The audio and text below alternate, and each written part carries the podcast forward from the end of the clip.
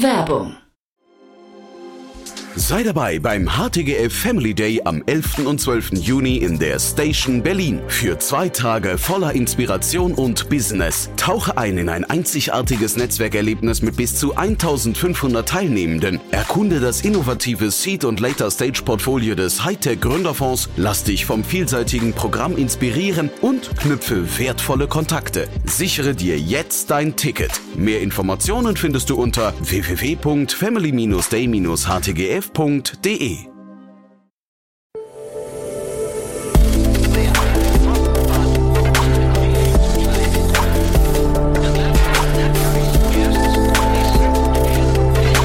Startup Insider Daily. Investments und Exits.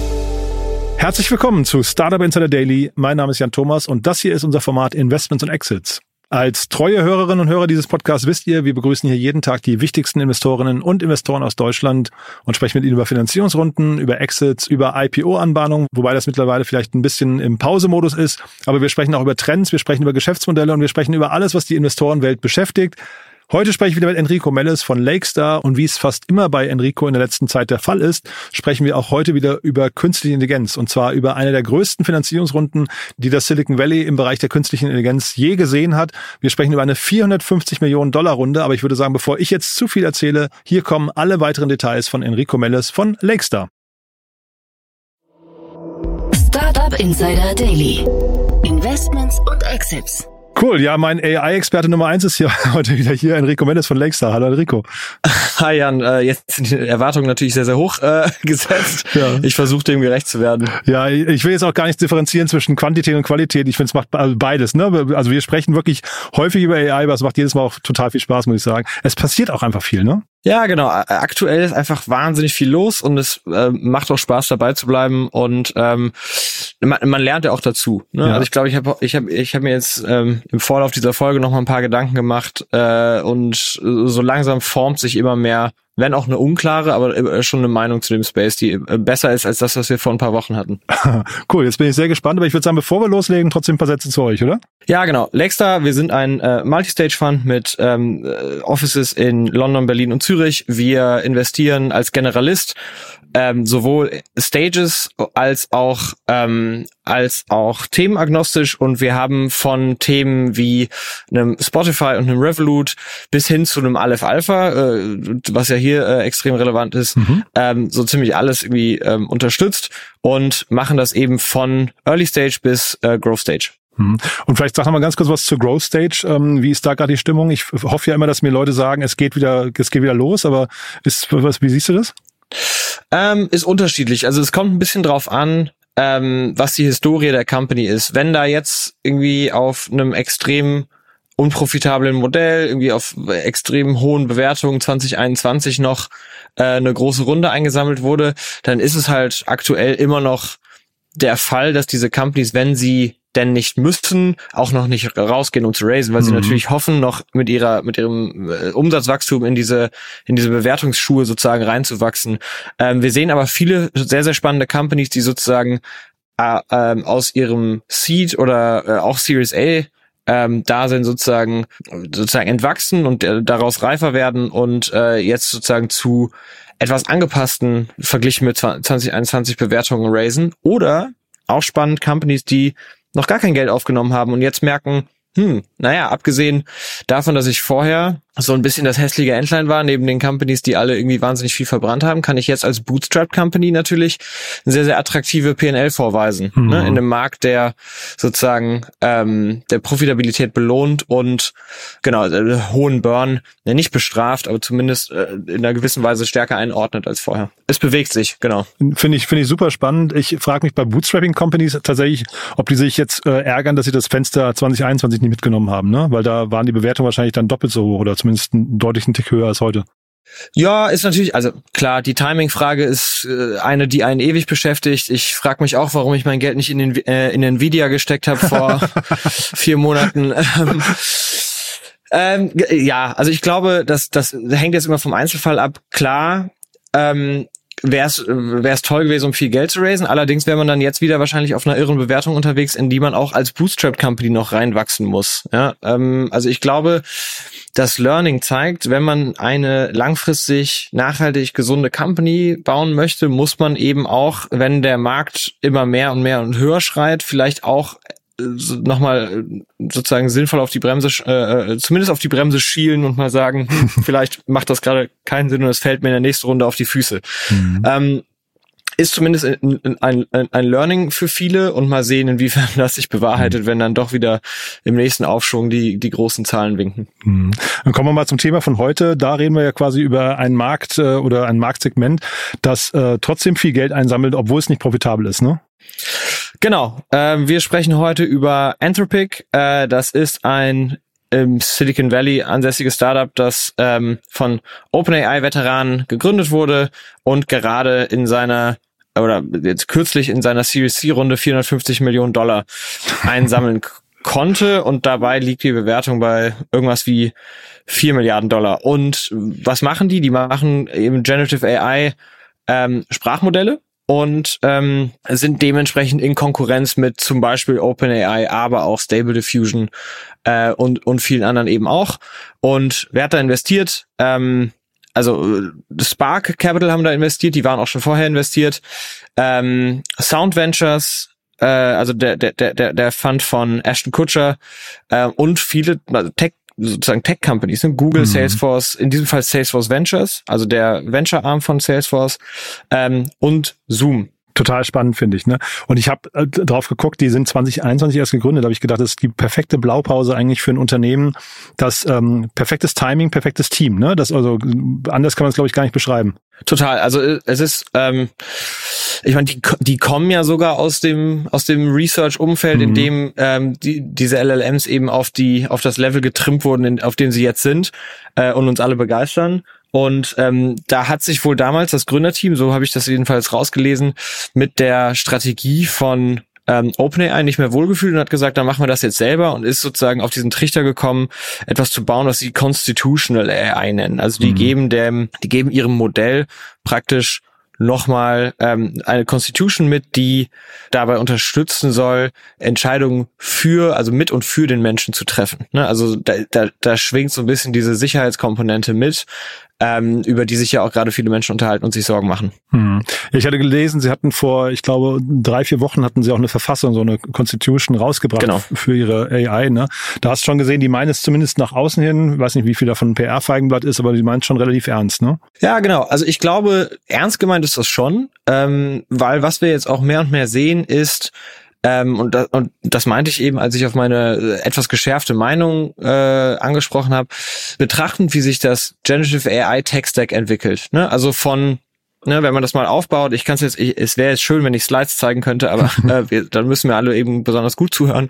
Ähm, also von Compute Hardware, ne, also sozusagen die die GPUs von zum Beispiel Nvidia zu den Cloud-Plattformen AWS, Google und Azure dazwischen sitzen dann sozusagen über den, nee, also darüber sitzen dann sozusagen die, die, die Foundation Models, ne, also sowohl Closed Source als auch Open Source.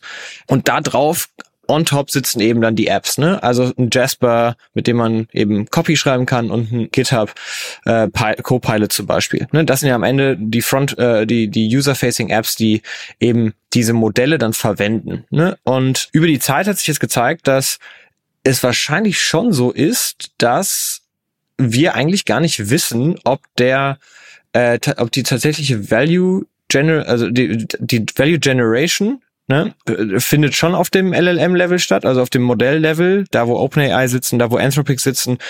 Aber ob die jetzt in in the long run, ob es denen auch möglich sein wird, diesen Value auch sozusagen zu capturen, ne? also sozusagen daraus auch dann große Companies zu bauen, die auch groß bleiben und attraktive Margen haben das ist eigentlich noch gar nicht so klar und dementsprechend macht es sich, macht es Sinn, ich habe jetzt einen langen Bogen geschlagen, aber dementsprechend macht es Sinn, dass wir mehr und mehr erkennen, dass es eigentlich nicht einfach nur darum geht, das nächst bessere Modell zu bauen, weil die, eigentlich ist die Meinung eher, was die Fähigkeiten angeht, konvergiert das alles über, über, die, über die nächsten Jahre ähm, so ziemlich zur Commodity, sondern eher dass sozusagen Differenzierungsmerkmale entstehen. Ne? Mhm. Und OpenAI, glaube ich, merkt man zum Beispiel sehr, sehr stark auf Sprachmodelle gerade fixiert durch ChatGPT. Ähm, DALI ist ja sozusagen schon fast in den Hintergrund gerückt gegenüber einem Midjourney die ja auch anders funktionieren.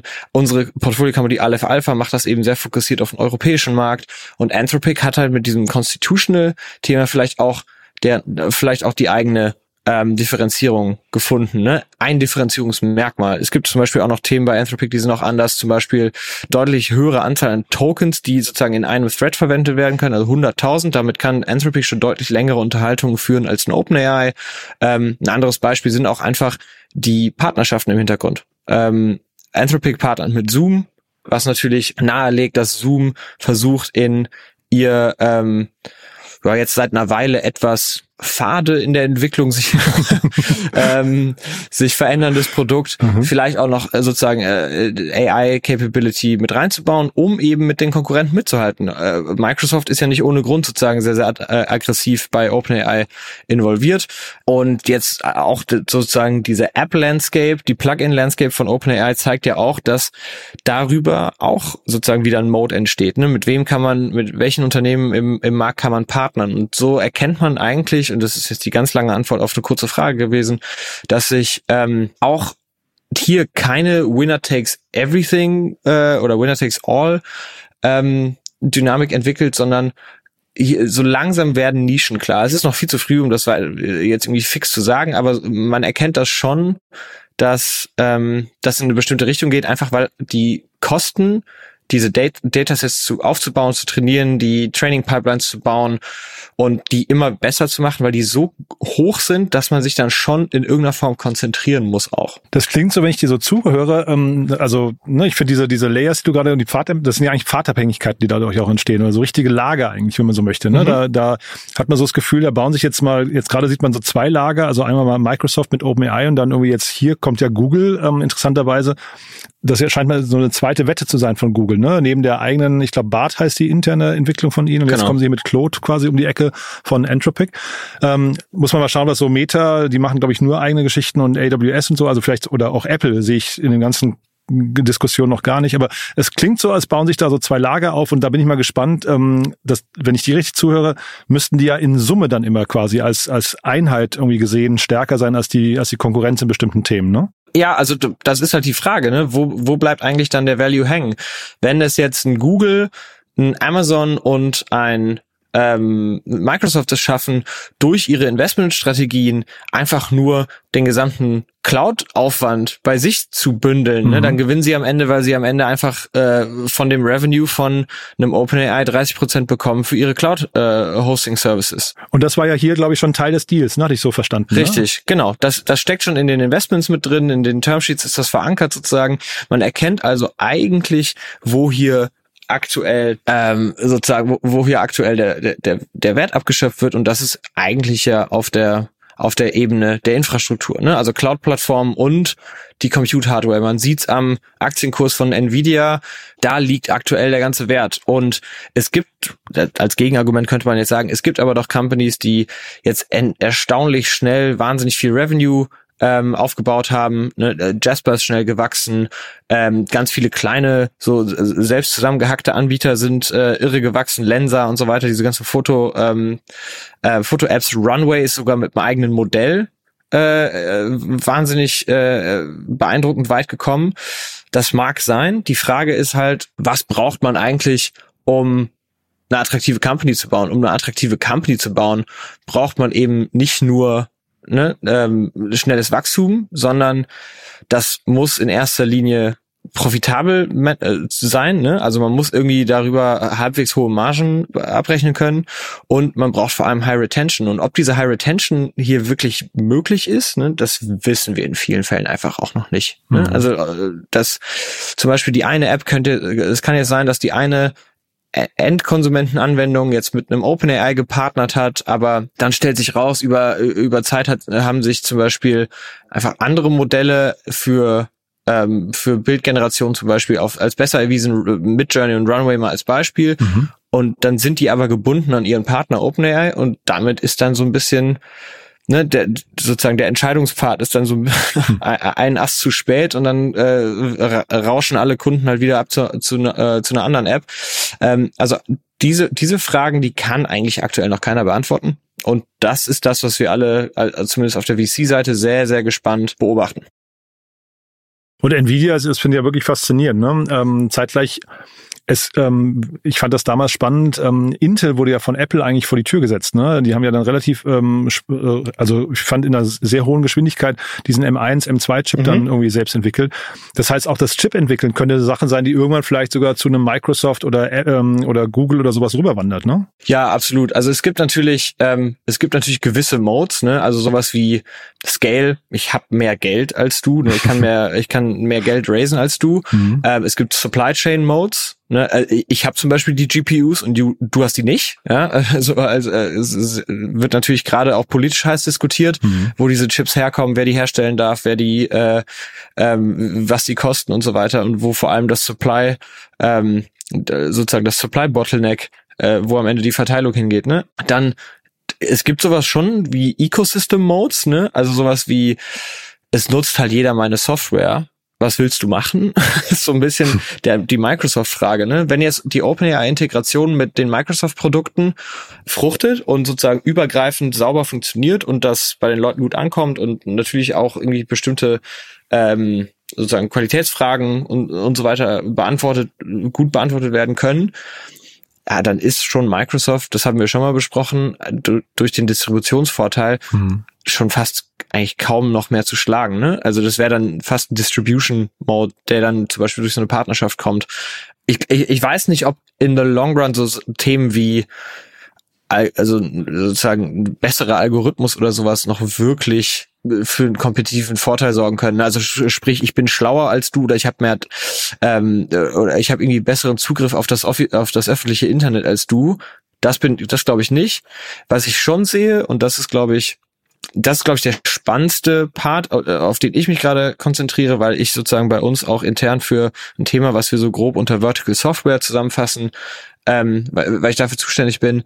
Das sind sozusagen die die die End-User-Facing Applications, die auch pro, äh, proprietäre Modelle bauen. Ne? Also Runway für Videoschnitt ist da ein Beispiel. Die haben mhm. sozusagen mit ihrem äh, mit ihrem ersten Release ein Produkt geschafft, was eben kein anderer hat. Ne? Und ähm, ich, das sehen wir halt in vielen, vielen anderen Spaces eben auch ähm, auch passieren. Ne? Zum Beispiel jetzt äh, kann, kann man noch und nöcher drüber reden, wo das überall passieren wird, ne? aber von, ähm, von Biotech zu eben Fintech zu Healthcare, ähm, zu Financial Services und so weiter wird das natürlich äh, auch in sozusagen B2B SaaS wird das überall passieren, dass halt irgendwo Player entstehen, die einen besseren Zugriff auf proprietäre Daten haben und damit halt umgehen, äh, besser umgehen können, um damit halt eben einen Wert zu schaffen, den die generalistischen Modelle, nenne ich jetzt jetzt mal, ne, äh, oder die horizontalen Modelle wie ein OpenAI, die ja in erster Linie einfach öffentliche Daten äh, nutzen, um, sie, äh, um damit ihre Modelle zu trainieren,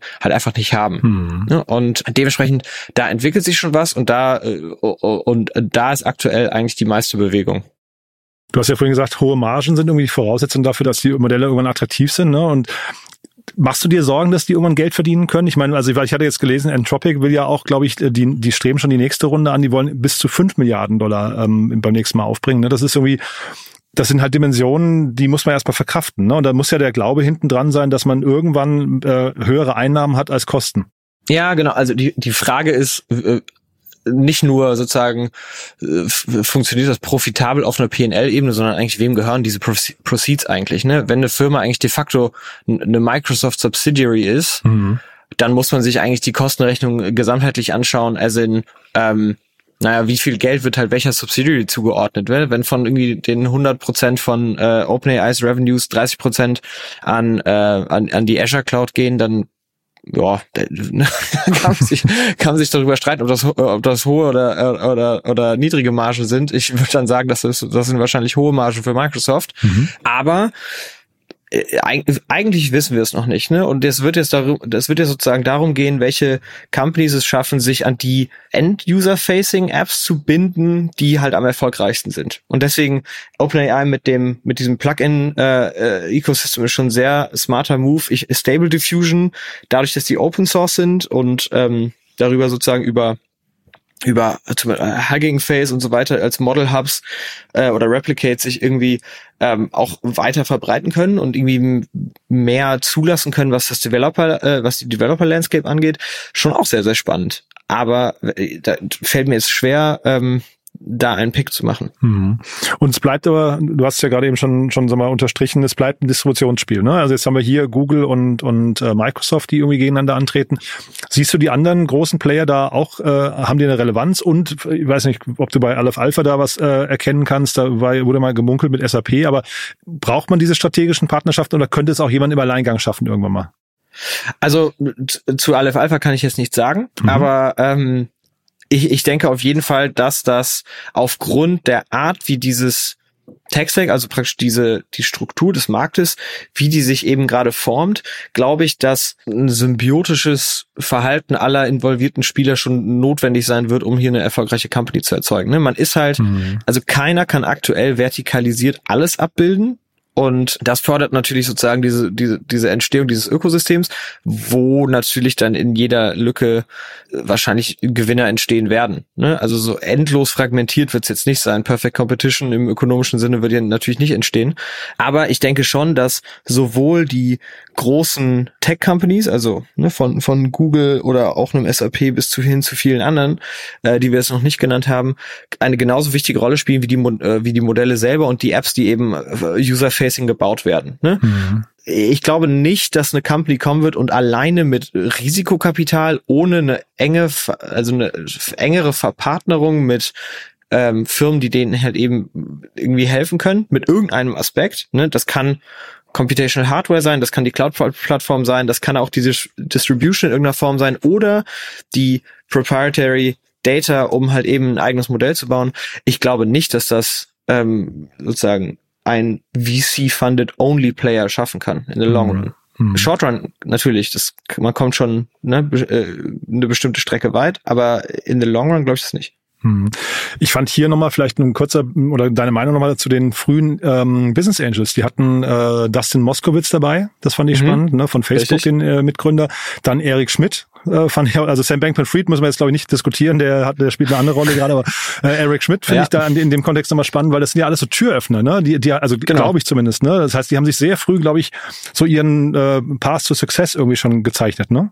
Ja, genau. Also ähm, Dustin Moskowitz als Mitgründer von Facebook und dann danach Asana, äh, genauso wie Eric Schmidt als Google CEO sind natürlich Leute, ähm, mehr Creme de la Creme äh, gibt's im, im Tech-Markt nicht. Mhm. Und gerade für ein Modell, ähm, wie ein Anthropic oder ein OpenAI sind das eben genau die Leute, die du brauchst, um eben auch diese Partnerschaften aufzubauen, die du halt eben nicht mal eben mit so einem Partnerships Manager äh, im dritten, vierten, fünften, zehnten Rang baust, sondern das ist, das ist schon alles eher C-Level ähm, Entscheidungsfindung. Ne? Und ich glaube, das ist am Ende des Tages auch der, der, der häufigste Job eines, Invest eines Investors, also sowohl im institutionellen sowie uns als auch eines Angels, welche Intros kann ich machen, welche Türen kann ich öffnen. Ne? Ähm, ich ich werde jetzt einem Gründer auch selten erklären können, wie er sein Tagesgeschäft zu regeln hat. Äh, das, da werde ich wahrscheinlich nicht besser sein, dass ich irgendwie äh, meins, unser, also als Lakestar Netzwerk leveragen kann, um da vielleicht irgendwen in, mit ins Boot zu holen, mit reinzuholen oder eine Intro zu machen, der signifikant, weil er in dem Thema eben gut vernetzt ist, weiter anschieben kann. Das ist eben eigentlich für mich zumindest meine die, die Kerndefinition meines Jobs zumindest, was den, was ähm, sozusagen Customer Facing, wenn man den Customer jetzt als Gründer beschreibt. Ne? Zu meinen LPs habe ich natürlich eine andere Aufgabe. Ich suche die besten Deals und versuche die rauszufiltern und da zu investieren. Aber gegenüber den Gründern ist das eigentlich, finde find ich, mein primärer Job, weil ich kann, ich, ich maß es mir nicht an, jemandem, der 100 Stunden die Woche über Jahre nichts anderes macht, als dieses eine Thema jetzt zu erklären, wie er seinen Job zu machen hat. Das, äh, das kann ich nicht. Aber ich kann vielleicht eine Intro machen, die hilft.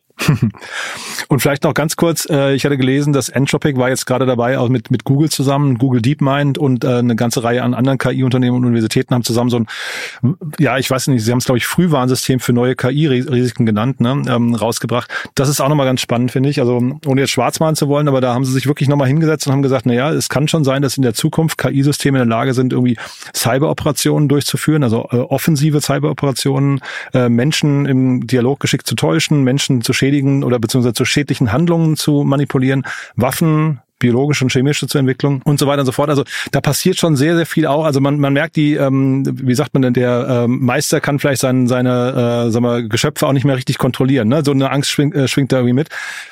Hast du dazu eine Meinung oder diskutiert ihr sowas auch intern? Ja, absolut. Also wir schauen uns, wir, wir sprechen sowohl dazu viel, als auch, dass wir ähm, uns auch sehr genau Startups anschauen, die sich genau mit solchen Themen auch beschäftigen. Ne? Weil man kann natürlich auch Software bauen, die eben dabei unterstützt, Deepfake zu erkennen mhm. oder äh, jetzt zu erkennen, ob mir jemand persönlich schreibt oder äh, GPT jetzt eigentlich mit mir da gerade in Konversation steht. Ne? Und ähm, ich glaube, der Demand nach solchen Themen wird schon riesig werden in den nächsten Jahren, weil ich glaube, uns wird gerade erst klar, was da alles auf uns, was da alles auch auf uns zurollen kann an krimineller Energie mhm. in Kombination mit diesen Tools. Und wir sehen das natürlich hoffe ich zumindest, ähm, wir sehen das natürlich immer sehr, sehr positiv und irgendwie hoffnungsvoll und was man damit alles Tolles machen kann. Aber wenn man sich mal anschaut, was so ein GPT-Agent eigentlich kann. Ne? Also mhm. wenn man jetzt nicht nur sozusagen von ChatGPT ausgeht, sondern eben von einem von Agents, also verschiedenen ähm, sozusagen Instances eines Modells, die miteinander sprechen und dann eben sozusagen Tasks erfüllen und äh, auch aktiv im Internet suchen können und aktiv auch im Internet Dinge tun können. Ne?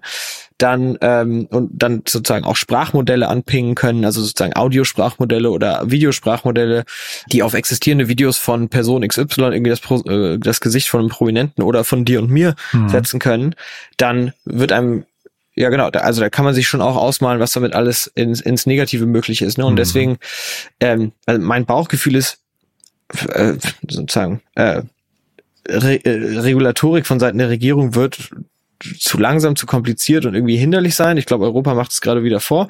Und deswegen wird das wahrscheinlich in irgendeiner Form wahrscheinlich auch an vielen Stellen zu Schaden führen und in der Hoffnung, das sage ich jetzt in der Hoffnung, dass das alles net positiv sozusagen bleibt, dass trotz der entstehenden Schäden auch irgendwie overall äh, ein gesellschaftlicher Vorteil entstanden ist, wird auch eine Industrie entstehen, in der eben das Sicherstellen ähm, das Checken und das Inspizieren sozusagen von allem, was da so auf uns zukommt, äh, in, im Hinblick auf AI irgendwie ähm, dass diese Industrie auch florieren wird. Hm. Ist ja ganz spannend, ne? Sam Altman hat ja jetzt gerade in WorldCoin, die haben ja jetzt letzte Woche 115 Dollar, äh, 115 Millionen Dollar geraced, ne? Das ist irgendwie auch ganz spannend, weil das ist ja quasi so ein Iris-Scan, damit du eben dein, dein mhm. ähm, Human Proof oder so kann man es wahrscheinlich nennen, irgendwie äh, dann, dann irgendwie belegen kannst, ne? Dass also eben nicht von der Maschine geschrieben wurde, sondern dass tatsächlich du diese E-Mail abgeschickt hast oder du dieses Video veröffentlicht hast und sowas. Das ist irgendwie auch ganz spannend, ne? Absolut. Also da, da kommt da kommt sehr, sehr viel auf uns zu. Ich bin natürlich auch gespannt, an welcher Stelle dann Anonymität noch möglich ist, wo die noch wichtig ist, wo die dann, mhm. äh, ne, also da gibt es so viele Fragen, die sind, die sind aktuell noch so kompliziert in einem Umfeld, was sich so schnell ändert. Ähm, äh, langweilig werden die nächsten Monate und Jahre bestimmt nicht.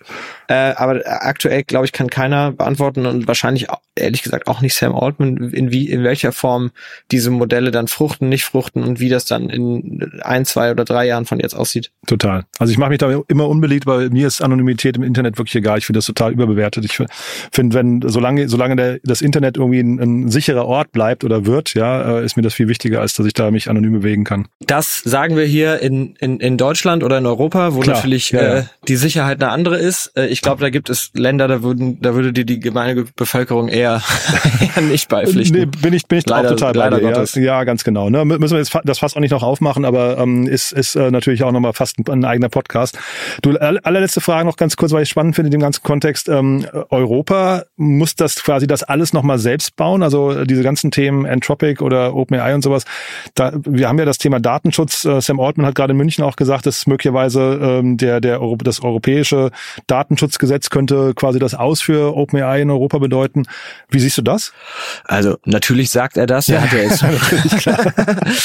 ähm, äh, will, man könnte sich vorstellen, er hätte ein Interesse, diese Aussage so zu treffen.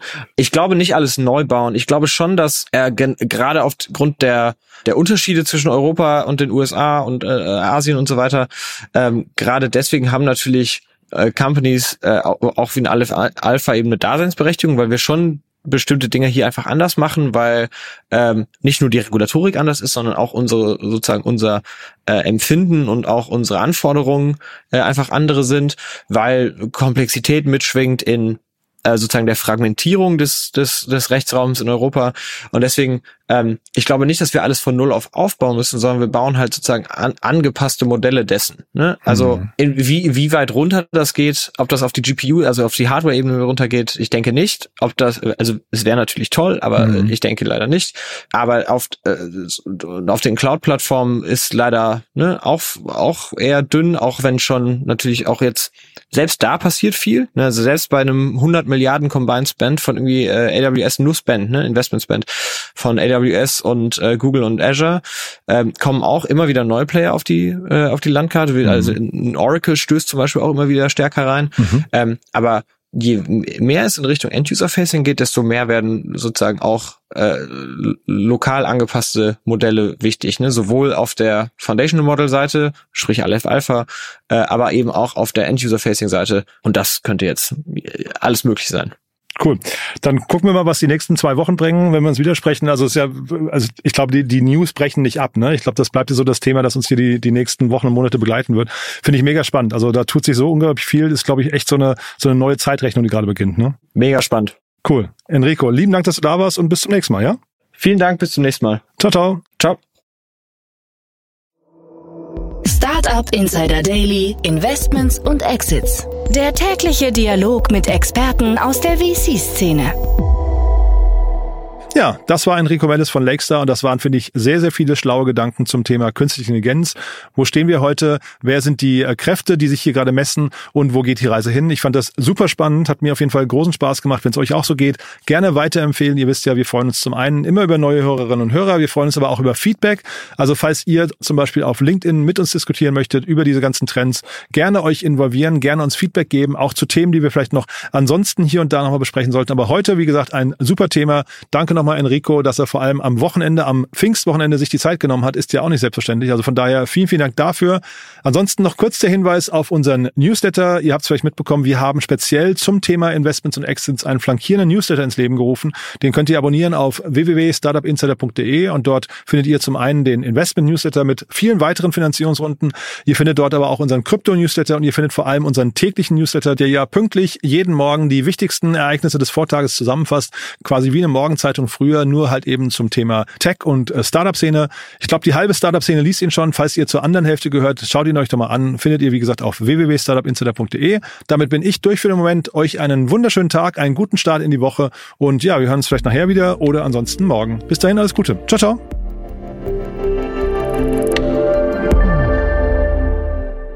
Diese Sendung wurde präsentiert von Fincredible. Onboarding made easy mit Open Banking. Mehr Infos unter www.fincredible.io.